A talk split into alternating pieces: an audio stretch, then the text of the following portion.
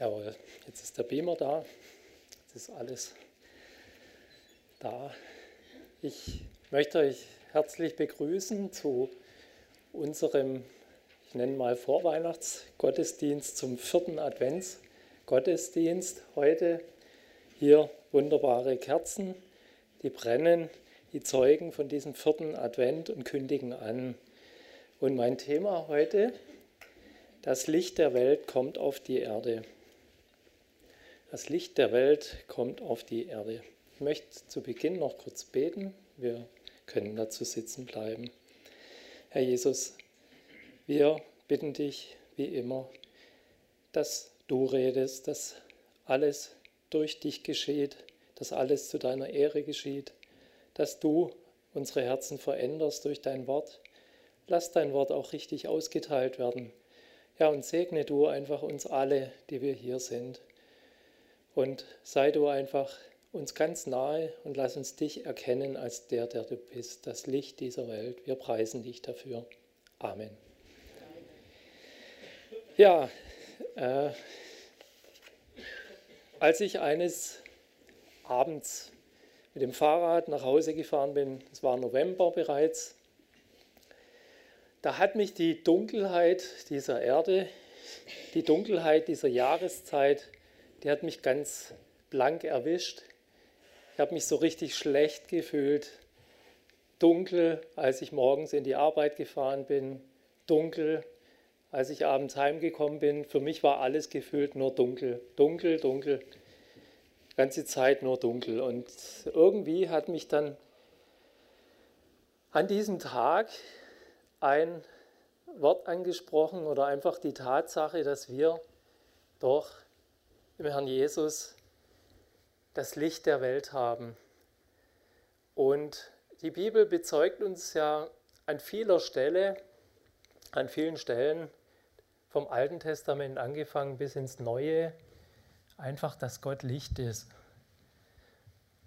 Und das hat mich einfach dann angesprochen und ich habe gemerkt, wie ich dieses Licht ganz besonders in dieser Dunkelheit brauche, wie das Licht was das für einen positiven Effekt auf mich hat.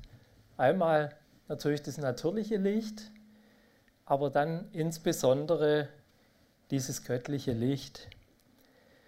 Und wenn wir davon ausgehen, dass Jesus nicht nur gesagt hat, ich bin das Licht der Welt, sondern dann hat er auch zu uns Christen gesagt, ihr seid das Licht der Welt, dann stellt man sich doch die Frage, sind wir tatsächlich dieses Licht? Ja?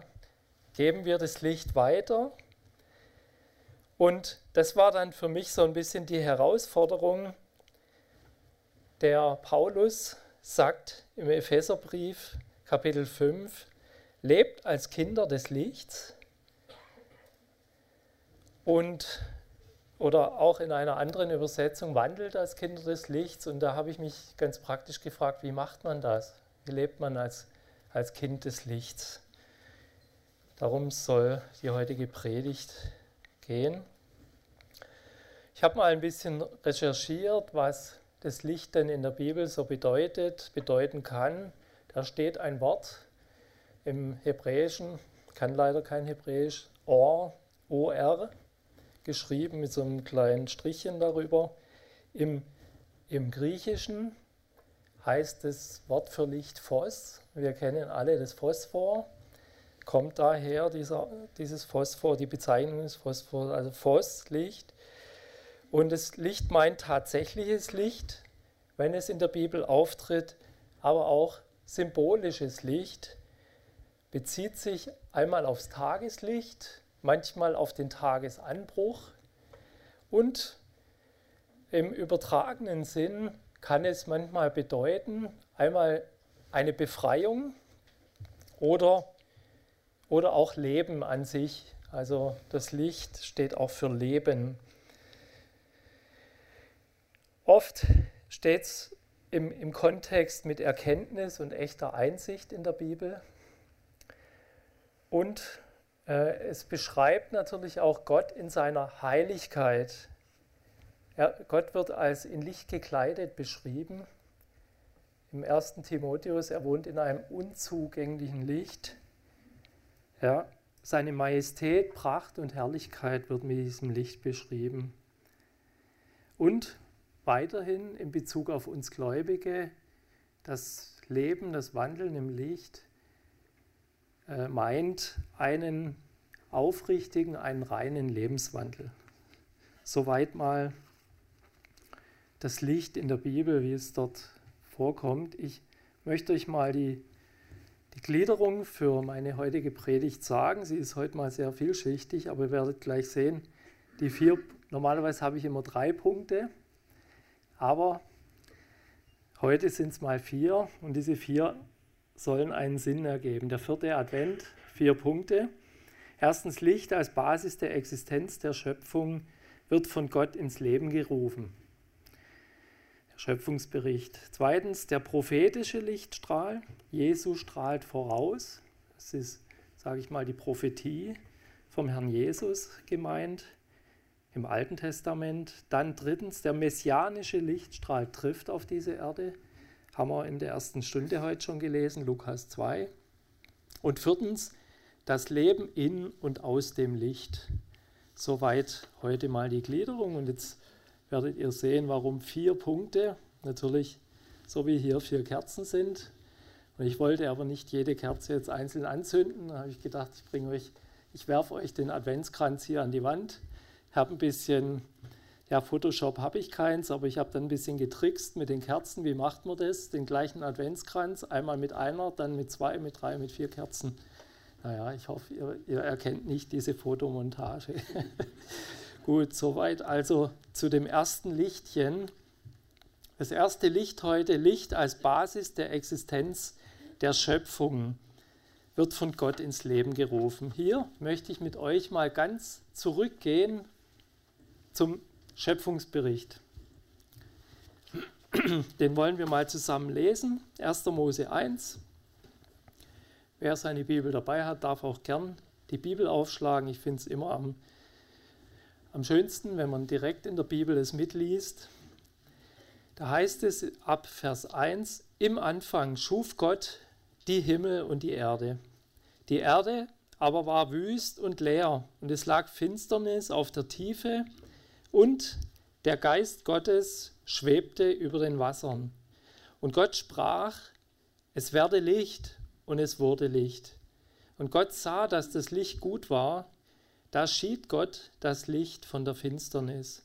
Und Gott nannte das Licht Tag, und die Finsternis nannte er Nacht. Und es wurde Abend, und es wurde Morgen, der erste Tag. Und wenn wir diesen Schöpfungs Bericht hier so am Anfang uns angucken. Also wenn, wenn man das ganze Kapitel lesen würde, dann kommt Gott am Ende seiner Schöpfung zu dem wunderbaren Schluss, nachdem alles vollendet ist, hat er es angeschaut, das Werk seiner Schöpfermacht und kam zu dem Urteil und siehe, es war sehr gut. Es war alles sehr gut gemacht. Und wenn man aber jetzt nur diesen ersten Tag beleuchtet von seinem Schöpfungsbericht, beleuchtet, dann stellt man fest, so ging es mir dabei, was hatte Priorität in, in seiner Schöpfung, nachdem also erstmal die Erde da war, war die Erde wüst und leer, wie es da heißt im Text. Und dann, das Wichtigste und Erste, was er dann schuf, das war Licht. Weil Finsternis in der Tiefe dieser Erde herrschte. Der Herr schuf das Licht. Und jetzt kommt was ganz Wichtiges. Immer wieder versuchen Bibelkritiker das auseinanderzunehmen. Ja, Moment einmal. Sonne, Mond und Sterne, die werden doch am vierten Tag geschaffen. Hat sich da Gott irgendwie vertan oder stimmt die Bibel wahrscheinlich nicht so? So die Kritiker, denen man, die man immer hören darf. Aber wir müssen einfach auch diese Bibel mit dem Geist Gottes aufnehmen, verstehen und, und im Glauben auch annehmen, dass Gott hier selber dieses Licht ausgerufen hat. So wie er der Materie gesagt hat und gesprochen hat und durch sein gesprochenes Wort kam die Materie, wurde die Materie geschaffen, so auch das Licht. Und das ist ein, ein göttliches Wunder. Es zeugt von seiner göttlichen Herrlichkeit. Er spricht und das Licht war da. Es brauchte keine Sonne, es brauchte keinen Mond, es brauchte keine Lichtträger, keine Sterne. Nein, sondern das Gott selber war das Licht. Er befahl dem Licht zu scheinen und das Licht war da. Ein Geheimnis. Wir können es nicht verstehen heute, wie er das gemacht hat, aber er hat es gemacht. Die Herrlichkeit Gottes hatte sich offenbart. Und, und dann lesen wir weiter in dem Text, und Gott schied das Licht von der Finsternis. Was hat es damit auf sich gehabt? Und zunächst mal sehe ich das schon so als eine Unterscheidung auch zwischen dem Guten, zwischen dem Göttlichen und dem Bösen ein Stück weit. Nachdem Gott nämlich diese Finsternis vom Licht geschieden hat, wurde ja später der Mensch geschaffen. Und der Mensch selber war kein, keine Marionette, er wurde mit einem freien Willen geschaffen, wie wir später sehen. Und dieser Mensch hatte die Möglichkeit, zwischen dem Guten und dem Bösen sich zu entscheiden. Er wusste nur, er war sich nur noch nicht bewusst, was gut und böse ist. Da war ja dieser Baum im Garten zu dieser Erkenntnis von Gut und Böse. Und der Mensch traf leider die falsche Entscheidung. Er ließ sich vom Satan verführen und was passierte? Der Sündenfall. Und was passierte mit dem Sündenfall? Die Dunkelheit war da. Gott hatte etwas dem Menschen geschenkt, er hatte ihm Licht geschenkt. Der Mensch entschied sich für die Finsternis. Und von dem Tag an zieht sich diese Dunkelheit, diese Finsternis auch durch diese Zeit dieser Erde und wir erleben diese Finsternis in nächster Umgebung. Wir erleben sie im Alltag, wir erleben sie in den Familien, wir erleben sie eigentlich überall, wo wir hingehen, wo wir mit Menschen zusammentreffen. Und wir, wir erleben auch die Folgen der Finsternis.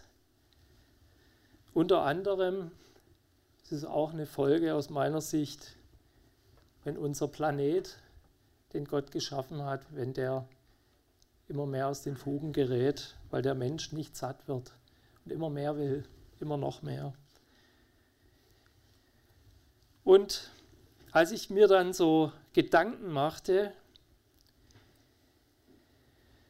in dieser Finsternis, was ist da noch überhaupt ein Hoffnungskeim, Hoffnungsschimmer, dann wissen wir doch als Christen, dann, dann sehnen wir uns nach unserem Retter, nach unserem Heiland Jesus Christus.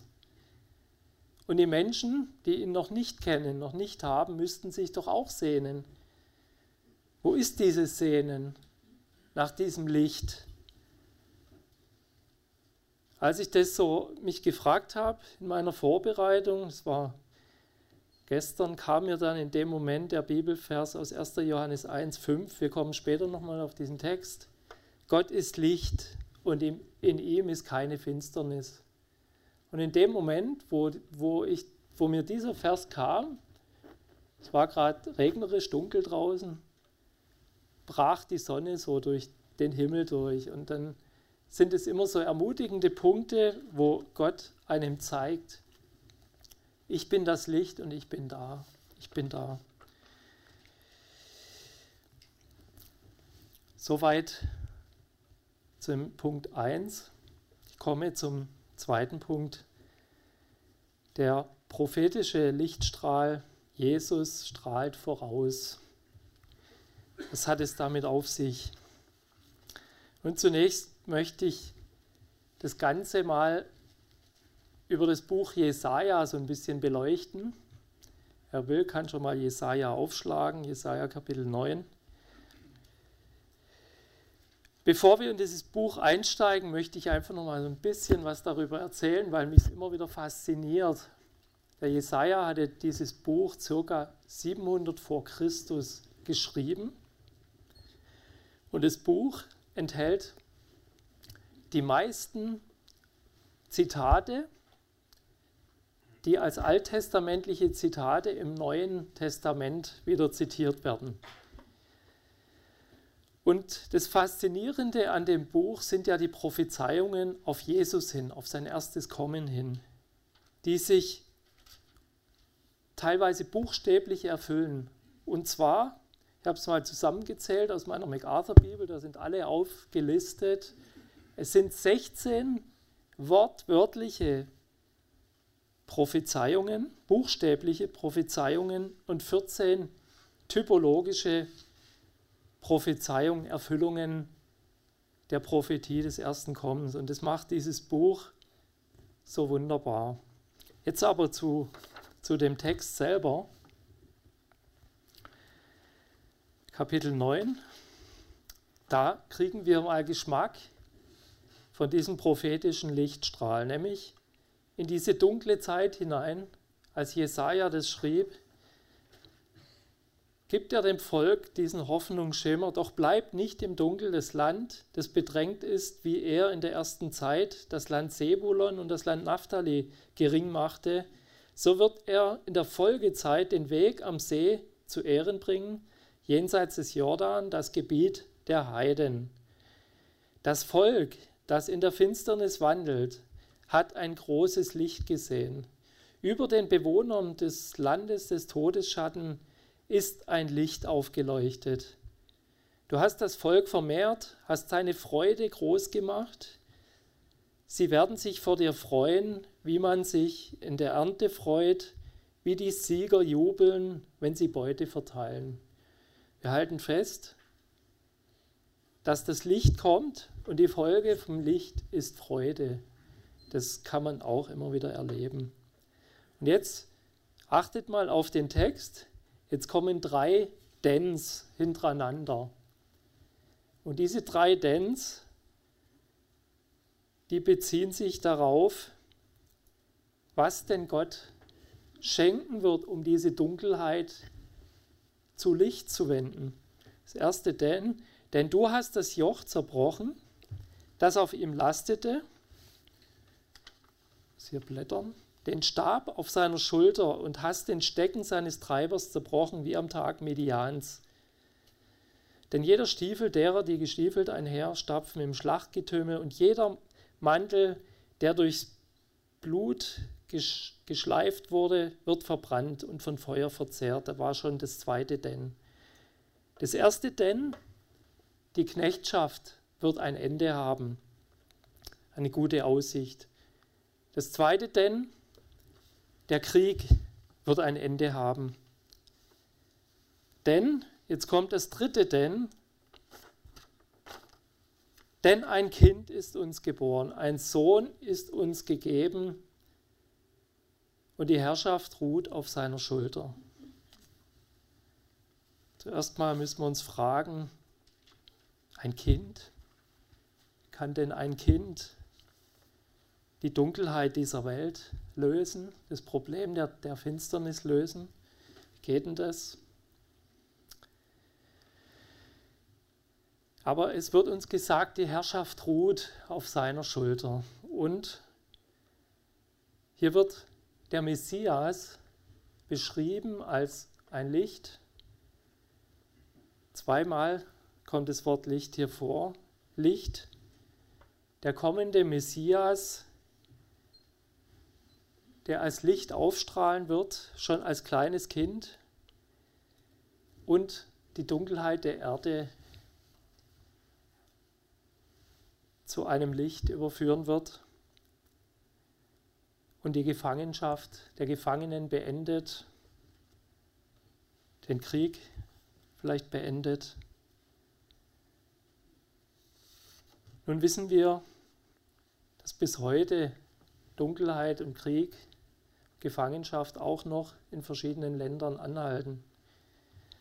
Aber ich habe mir mal überlegt, wie kann man das zusammenfassen, was der Messias gebracht hat. Das Kommen des Messias ist die Reaktion eines liebenden Gottes, der die Menschheit in der Verlorenheit, der Finsternis dieser Welt sieht und dem Menschen eine zweite Chance gibt. Nachdem wir die erste Chance nicht ergriffen haben, unsere Vorfahren, das Licht im Licht Gottes zu wandeln, hat er uns ein weiteres Licht geschenkt, den Messias. Ich möchte ein paar von diesen Lichtstrahlen, die im Buch Jesaja sind, uns einfach mal vorlesen. Ich werde sie nicht auslegen, einfach nur der Reihe nach lesen. Jesaja 2, Vers 5. Kommt nun, ihr vom Hause Jakob, lasst uns wandeln im Licht des Herrn. Jesaja 10, Vers 17. Und das Licht Israels wird ein Feuer sein, und ein Heiliger wird eine Flamme sein, und sie wird seine Dornen und Hecken anzünden und verzehren auf einen Tag. Jesaja 30, 26 Und des Mondes Schein wird sein wie der Sonne Schein. Und der Sonne Schein wird siebenmal heller sein, so wie das Licht von sieben Tagen, zu der Zeit, wenn der Herr den Schaden seines Volkes verbinden und seine Wunden heilen wird.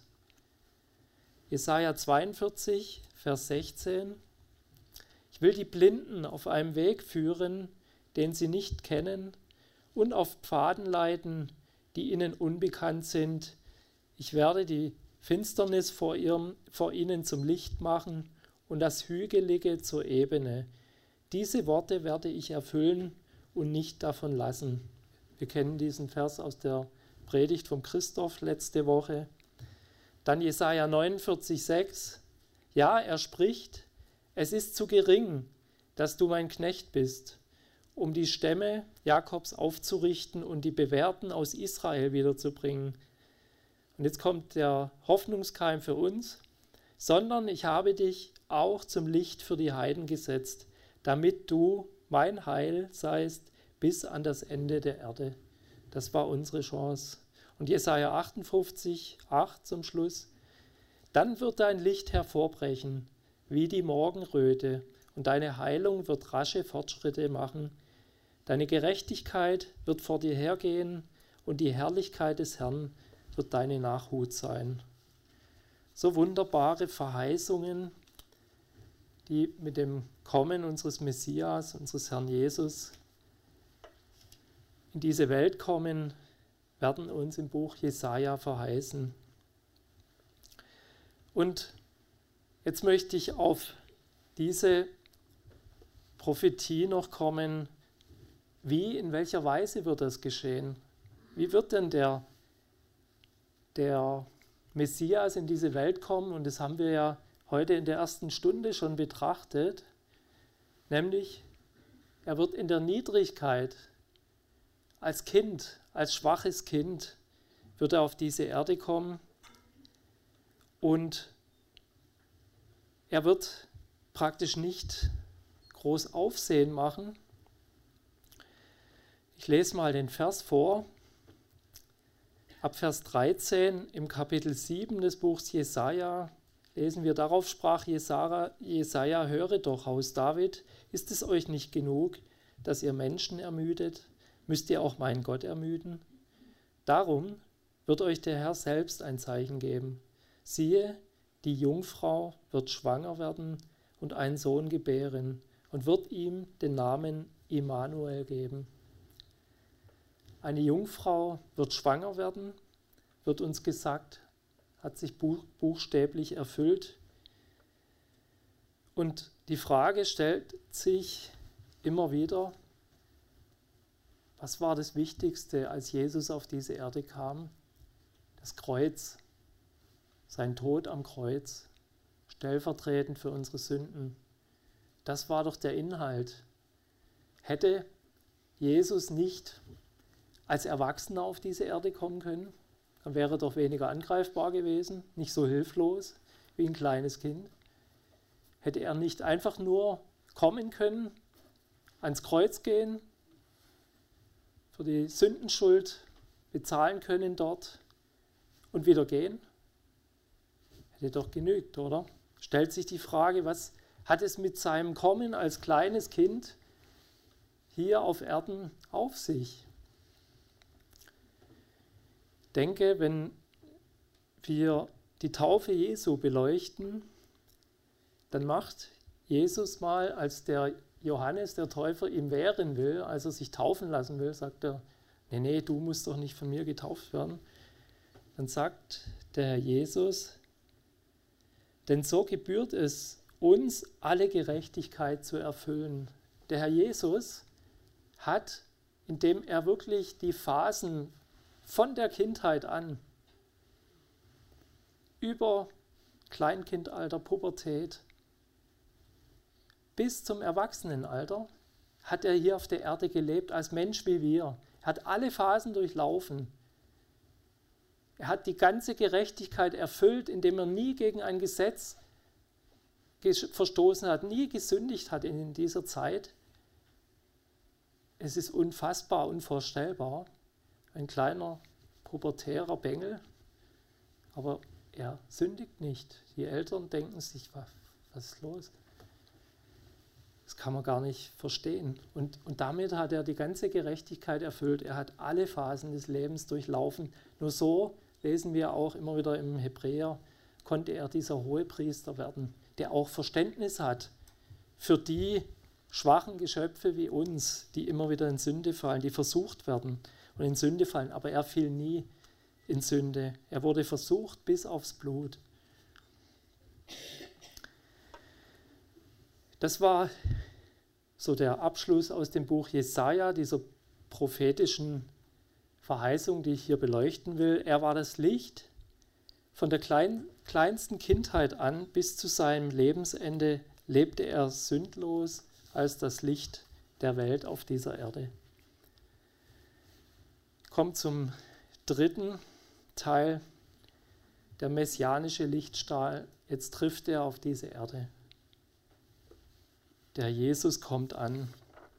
Wir lesen noch mal ganz kurz ein paar Verse aus diesem Lukas-Evangelium, aus dem ja immer die Weihnachtsgeschichte gelesen wird. Lukas 2, Vers 8 lese ich bis Vers 11. Und es waren Hirten in derselben Gegend auf dem Feld, die bewachten ihre Herde in der Nacht. Und siehe, ein Engel des Herrn trat zu ihnen, und die Herrlichkeit des Herrn umleuchtete sie, und sie fürchteten sich sehr. Und der Engel sprach zu ihnen, Fürchtet euch nicht, denn siehe, ich verkündige euch große Freude, die dem ganzen Volk widerfahren soll. Denn euch ist heute in der Stadt Davids ein Retter geboren, welcher ist Christus der Herr. Mir hat das Bild so gut gefallen. Und deswegen wollte ich es einfach dazu setzen. Es trifft nicht ganz die Situation, aber es zeigt so ein bisschen, wie muss es gewesen sein. Stellen wir uns einfach mal vor, es war nicht wie heute, überall Straßenlaternen, überall Beleuchtung, was weiß ich, Lichterketten. Nee, nee, wir waren in, einem, in einer verlassenen Gegend. Wir waren auf dem Feld draußen wir, sage ich, die Hirten, also wir, wir versetzen uns nur rein in diese Situation. Und es war dunkle Nacht, es war duster, war komplett Nacht. Und in diese Nacht hinein plötzlich ein Lichtstrahl, ein, heller, ein helles Licht, die Herrlichkeit des Herrn umleuchtete sie. Muss was Wunderbares gewesen sein, aber wie man merkt, sie hatten erst keine Angst, es war eine Furcht, eine Furcht Gottes. Furcht vor Gott, weil sie gemerkt haben, der Gott selbst wird hier bezeugt in dieser Situation. Und die Hirten, mir gefällt es in der Bibel immer wieder, wenn, wenn wir bei David gucken, als, als der Nachfolger von König Saul ausgesucht werden sollte, werden ja die ganzen Brüder Davids durchgeschaut und einer schöner wie der andere. Und jeder von diesen Brüdern ist es einfach nicht. Es ist nicht der kommende König. Der kommende König, der ist, wo ist er? Vergnügt er sich? Lehnt er sich irgendwo zurück in der Liege? Der ist dienend bei den, bei den Schafen. Er ist der Hirte der Schafe und lässt die Schafe nicht allein. Und auch hier sehen wir, diese Hirten, die waren nicht, die haben nicht geschlafen mitten in der Nacht, sondern die haben ihren Dienst getan. Die waren hellwach. Die waren offen für den Herrn Jesus. Das hat man gemerkt an ihrer Reaktion. Sie haben, sie haben natürlich mit Furcht reagiert, aber dann positiv. Sie haben mit Glauben reagiert, diese Botschaft. Und damit kam zu ihnen das Licht, zu diesem, sage ich mal, niedrigen Volk. Da wollte sich Gott offenbaren bei diesen Hirten. Wir können es vielleicht mit, einem, mit einer Aussage von einem ehemaligen Gläubigen auf den Punkt bringen. Das Licht der Herrlichkeit scheint mitten in der Nacht. Wer kann es sehen? Ein Herz, das Augen hat und wacht. Haben wir diese Augen des, des Herzens weit offen? Hat jeder schon diesen Lichtglanz von, von unserem Heiland Jesus Christus erblickt? Und wenn ja, ist ihm die Kostbarkeit auch immer wieder jeden Tag neu bewusst, was wir haben in unserem Herrn Jesus als dem Licht der Welt? Den Hirten wurde es bewusst, aber der Evangelist Johannes schreibt, in seinem Evangelium in Kapitel 1, wie viele Menschen darauf reagierten, auf dieses Licht der Welt, als nämlich der Johannes der Täufer, ich lese mal die, die Geschichte am besten vor, ab, ab Kapitel 1, Vers 8, nicht er war das Licht, sondern er, das ist der Johannes der Täufer, sollte Zeugnis geben von dem Licht. Das wahre Licht, welches jeden Menschen erleuchtet, sollte in die Welt kommen. Er war in der Welt und die Welt ist durch ihn geworden, doch die Welt erkannte ihn nicht.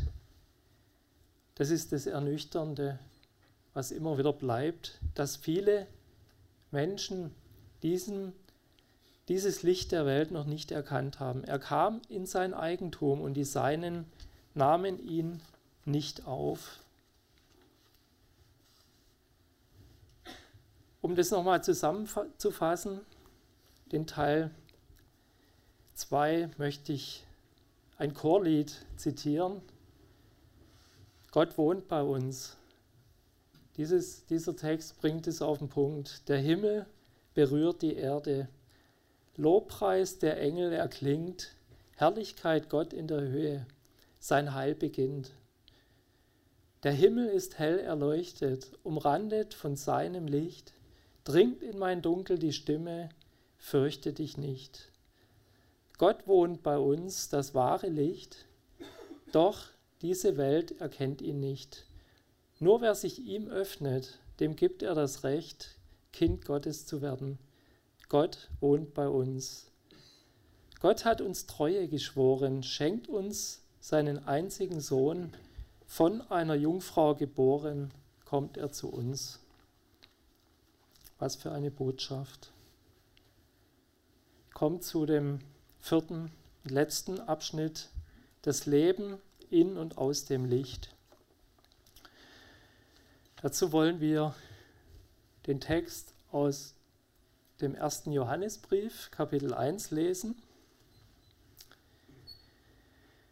1. Johannes 1, ab Vers 1. Was von Anfang an war, was wir gehört haben, was wir mit unseren Augen gesehen haben, was wir angeschaut und was unsere Hände betastet haben vom Wort des Lebens. Und das Leben ist erschienen und wir haben gesehen und bezeugen und verkündigen euch das ewige Leben, das bei dem Vater war und uns erschienen ist. Was wir gesehen und gehört haben, das verkündigen wir euch, damit auch ihr Gemeinschaft mit uns habt. Und unsere Gemeinschaft ist mit dem Vater und mit seinem Sohn Jesus Christus. Und jetzt kommt das Ziel, weshalb Johannes das verkündigt. Und dies schreiben wir euch, damit eure Freude vollkommen sei. Und das ist die Botschaft, die wir von ihm gehört haben und euch verkündigen, dass Gott Licht ist und in ihm gar keine Finsternis ist. Wenn wir sagen, dass wir Gemeinschaft mit ihm haben und doch in der Finsternis wandeln, so lügen wir und tun nicht die Wahrheit. Wenn wir aber im Licht wandeln, wie er im Licht ist, so haben wir Gemeinschaft miteinander und das Blut Jesu Christi, seines Sohnes, reinigt uns von aller Sünde. Wie bekommen wir Freude in unserem Glaubensleben? Und das ist das Wandeln im Licht, ja, indem wir in diesem Licht bleiben, wo wir nicht in der Gemeinschaft zu unserem Herrn Jesus leben oder aus der Gemeinschaft, aus unserem Licht der Welt leben, da raubt es uns die Freude. Da fehlt uns die Freude, vielleicht im Glaubensleben. Ich habe ein paar Freudenräuber mal identifiziert, entlarvt, die mit diesem Wandel zusammenhängen. Wandel im Licht. Das erste sind die bekannten Sorgen. Die Sorgen, Jesus gebietet uns ja nicht zu sorgen. Die Sorgen wenden unseren Blick weg von dem Licht, von dem Licht Jesu und wir gucken im Prinzip immer ins Dunkel. Wir gucken, oh, was wird denn sein? Wie wird sich das entwickeln? Was kann alles passieren? Wird es wieder gut? Dieses, dieser Sorgenblick nimmt uns die Freude, das raubt uns die Freude, weil wir uns nicht mit dem Licht, mit dem Wesentlichen beschäftigen. Das Zweite, fehlendes Wort Gottes. Ich habe euch ein Bildchen dazu mitgebracht. Dein Wort ist wie ein Licht in der Nacht, das mein Weg erleuchtet. Oder wie wir es ja noch kennen, dein Wort ist meines Fußes Leuchte und ein Licht auf meinem Weg. Das Wort Gottes leuchtet uns immer wieder den Weg aus. Ich, hab, ich bin immer sehr lange mit einer ganz billigen Fahrradlampe rumgefahren bis mich einer meiner Söhne dann mal ermahnt hatte, Papa, kauf dir mal ein gescheites Licht, nicht immer so ein 3-Euro-Mist. Und dann hat er mir zum Geburtstag eine Lampe geschenkt und seit ich die habe, ich sehe plötzlich wieder, wo ich hinfahre. Es ist alles genial.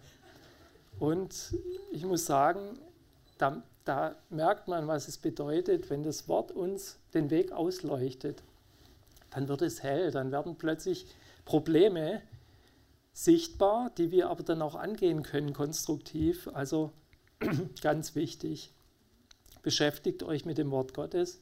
Wo das Wort Gottes fehlt in unserem Glaubensleben, fehlt es uns an, an Licht und an Freude. Ein weiterer Freudenkiller, kein evangelistischer Lebensstil.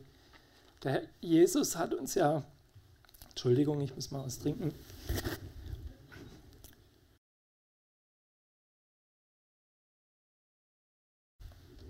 Der Herr Jesus hat uns einen Missionsbefehl mitgegeben. Und wir merken, das ist so ein Teil unseres Christseins. Wir können nicht alle Missionare werden, aber wir können missionieren und wir sollen missionieren in unserem Umfeld. Ich habe über die letzten Jahre so ein bisschen auch nach dem Gemeinde Konflikt habe ich dann die missionarische Seite sehr vernachlässigt und ich habe gemerkt, mir fehlt da einfach was. Und es ist einfach was sehr Erfüllendes, wenn du merkst wieder, du kannst Menschen diese Lichtsbotschaft weitergeben. Es erfüllt und es macht, es wirkt Freude im Herzen. Es gibt noch viele weitere Freudenkiller. Es gibt die Sünde. Das musste David erleben, als er mit Bathseba Ehebruch tat und danach noch ihren Mann ermorden ließ. Es gibt die Undankbarkeit, die uns, unsere, uns Freude raubt. Es gibt auch Gebetsarmut, wodurch wir natürlich die Gemeinschaft zu dem Licht nicht pflegen, nicht haben, das Gespräch, die Kommunikation. Es gibt aber auch Gemeindeabstinenz. Das kann auch ein Freudenkiller sein. Wir, wir, haben irgend, wir sehen ein Problem, wir entziehen uns der Gemeinschaft. Naja, es sind doch alle blöd, keiner hilft mir, sage ich mal so ganz pauschal. Und fühlt, man fühlt sich vernachlässigt, man geht aus der Gemeinschaft raus und man merkt, es fehlt einem die Botschaft, es fehlt, fehlt einem die Ansprache der Geschwister, es fehlt einem Korrektur, es fehlt einem Ermahnung, es fehlt einem Ermunterung durch Geschwister, weil man der Gemeinschaft fernbleibt. Es ist ein Teufelskreislauf, es wird nicht besser.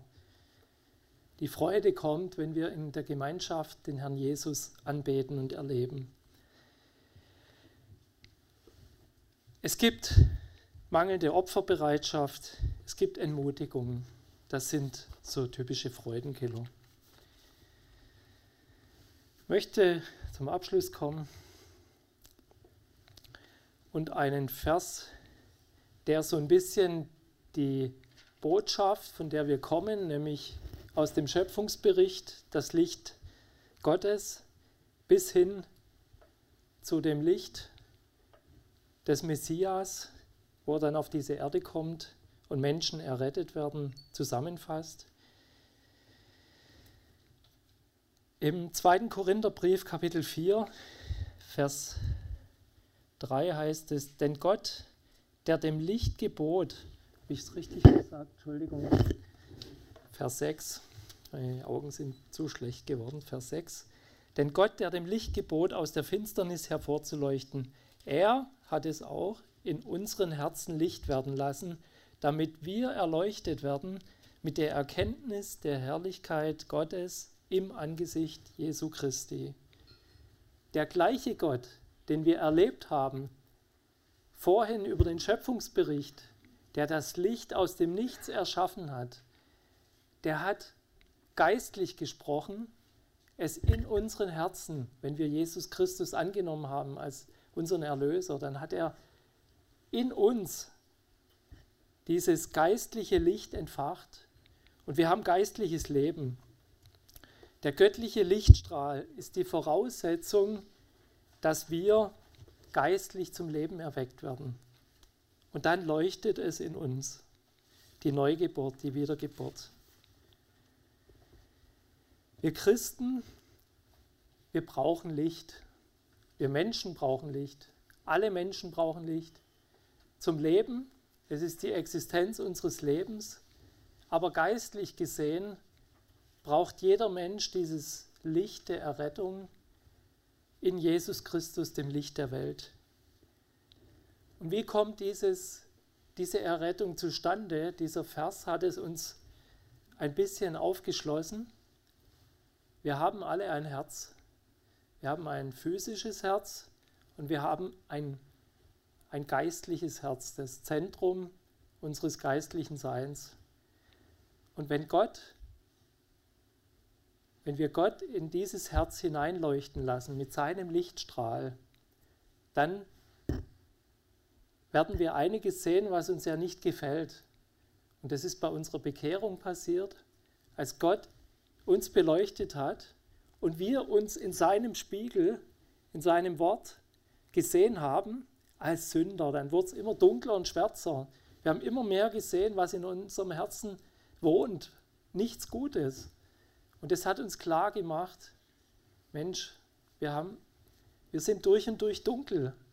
Wir brauchen diesen Lichtstrahl und wir brauchen eine Lösung für diesen Müll, der sich in unseren Herzen angehäuft hat.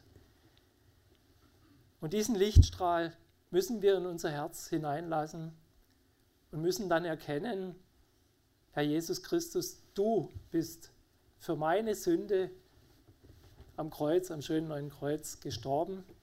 Du bist für mich gestorben. Und wenn wir das bekennen und erkennen, dann können wir unser Licht leuchten lassen.